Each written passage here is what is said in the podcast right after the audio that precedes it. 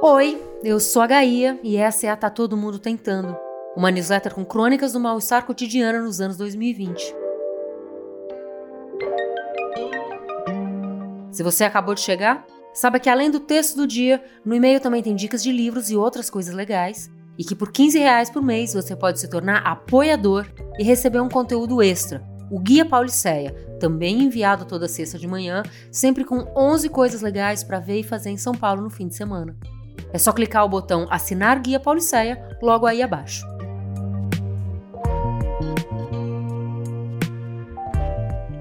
No começo era só uma coisinha se mexendo entre o lixo. Na altura dos pés das pessoas passando rápido pelas calçadas da Avenida São Luís, no meio de uma manhã fria de sábado, veio um miado. Um miado agudo, alto, miado de bicho querendo chamar a atenção. O miado chegou ao ouvido de Lara. Não, não, não, não, não, não, não, não. Agora não. Agora não dá. Agora eu tenho coisa para fazer, agora não dá. Ela pensou e passou reto, parando logo em seguida e voltando alguns passos para tentar ouvir de novo. A ideia de ter um gato no apartamento vazio, na verdade, não era de todo ruim.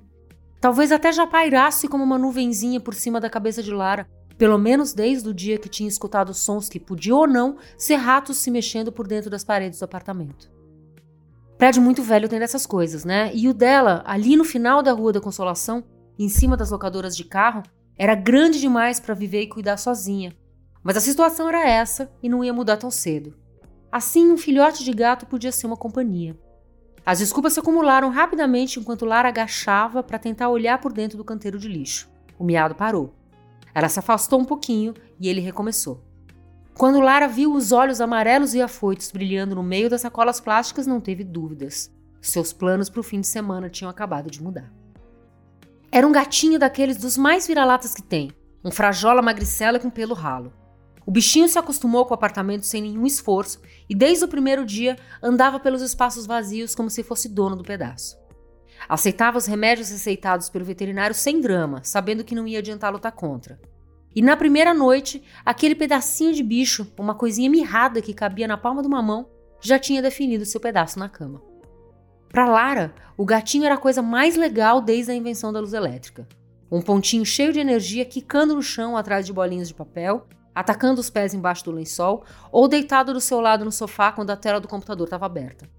Ela batizou de Luca, assim, bem curtinho, para combinar com seu nome. O apartamento enorme tinha espaço suficiente para Luca gastar sua energia de filhote. Ele andava atrás de Lara sempre que não estava dormindo. Escalava as pernas dela enquanto sua leveza de pequeno felino permitia e dormia enrolado na barriga na hora de deitar, mexendo as orelhas quando a dona fazia algum barulho. Lara só sabia que Luca tinha vindo dos gatos de rua que viviam na calçada durante a noite, parte do cenário do centro. Donos de restaurante até gostam deles, porque ajudam a espantar os ratos, e por isso dão as sobras de comida no final do expediente, o que faz com que os gatos se habituem a frequentar as saídas de serviço em becos escondidos atrás das avenidas. Um ou outro gato de casa até circula entre esses de vez em quando, quando escapam dos apartamentos. A região não tem mais casas há muito tempo. Não havia outras crias ou uma ninhada por perto no dia em que Lara e Lucas se encontraram. O bichinho estava sozinho. Foi sorte, porque nem era para Lara estar tá passando por ali naquele dia, naquele momento. Ela só ia descer até a casa de uma amiga no Arocho para pegar o casaco que tinha deixado lá uma semana antes, esticar as pernas, quem sabe parar para tomar um café. E ali, na avenida, junto com o lixo esperando ser recolhido, estava o filhote. Muita sorte mesmo, concordou o veterinário, porque Luca nem era um gatinho assim muito saudável. Magro demais, com dentes poucos desenvolvidos, provavelmente tinha mamado pouco e se alimentado menos ainda. Teve um começo de vida difícil, mas a criaturinha tinha de alguma forma sobrevivido tempo suficiente para ver a vida mudar. No primeiro dia, o veterinário 24 horas do Copan cuidou de Luca enquanto Lara fazia suas compras de recém-dona de gato. Uma caminha macia, uma porção de remédios, alguns brinquedos recheados com erva de gato, a ração indicada pelo veterinário, uma fonte de água, uma caixa plástica e pacotes de areia. Evite leite, ele avisou, vai dar diarreia. Dê essa fórmula misturada em água três vezes por dia. Talvez te atrapalhe no trabalho, mas vai evitar que o gatinho cresça doente. Não, não tem problema, ela respondeu. Eu tô trabalhando de casa por uns tempos e posso cuidar dele o tempo todo. Bom para ele. Não deixe a comida no pote, que pode atrair ratos, e cuide para que tenha água fresca à disposição o tempo todo. E assim, Luca foi dando alguma cor para o que até então era uma vida bastante cinzenta. Lara tinha mudado para esse apartamento para morar com amigos, mas um ano inteiro de azar, brigas, desemprego e protestos de rua com jeito de batalha campal entre estudantes e a polícia militar fizeram com que ninguém ficasse. Ninguém mais queria morar no centro.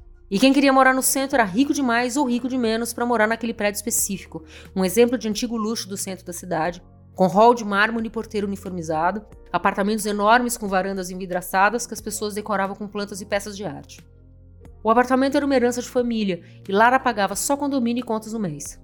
Depois de ver um roommate atrás do outro indo embora, ela acabou desistindo e achando que estava bom assim. Tinha TV onde podia conectar o computador para ver filme, tinha um aparelho de som vagabundo, tinha uma cama com colchão manchado mais macio. Tinha quase nenhum móvel, o que dava para o apartamento uma aparência de lugar desabitado.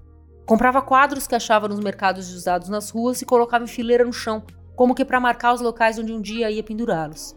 Mas depois que Lucas chegou e passou a brincar de se esconder atrás deles, ela achou que estava bom assim. Além do mais, não vinha visita nenhuma nunca, e ela não via razão para decorar.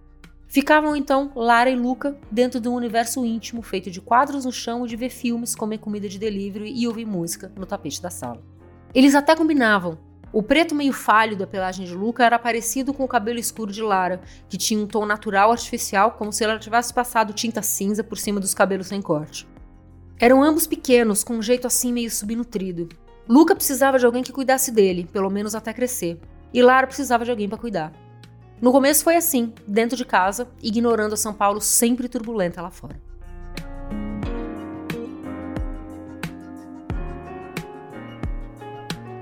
E essa história continua na semana que vem. Obrigada por ouvir até aqui. Se você gostou e quiser mandar para alguém, fica à vontade. E se quiser publicar nas redes sociais, pode me marcar. É Gaia Passarelli no Twitter e no Instagram.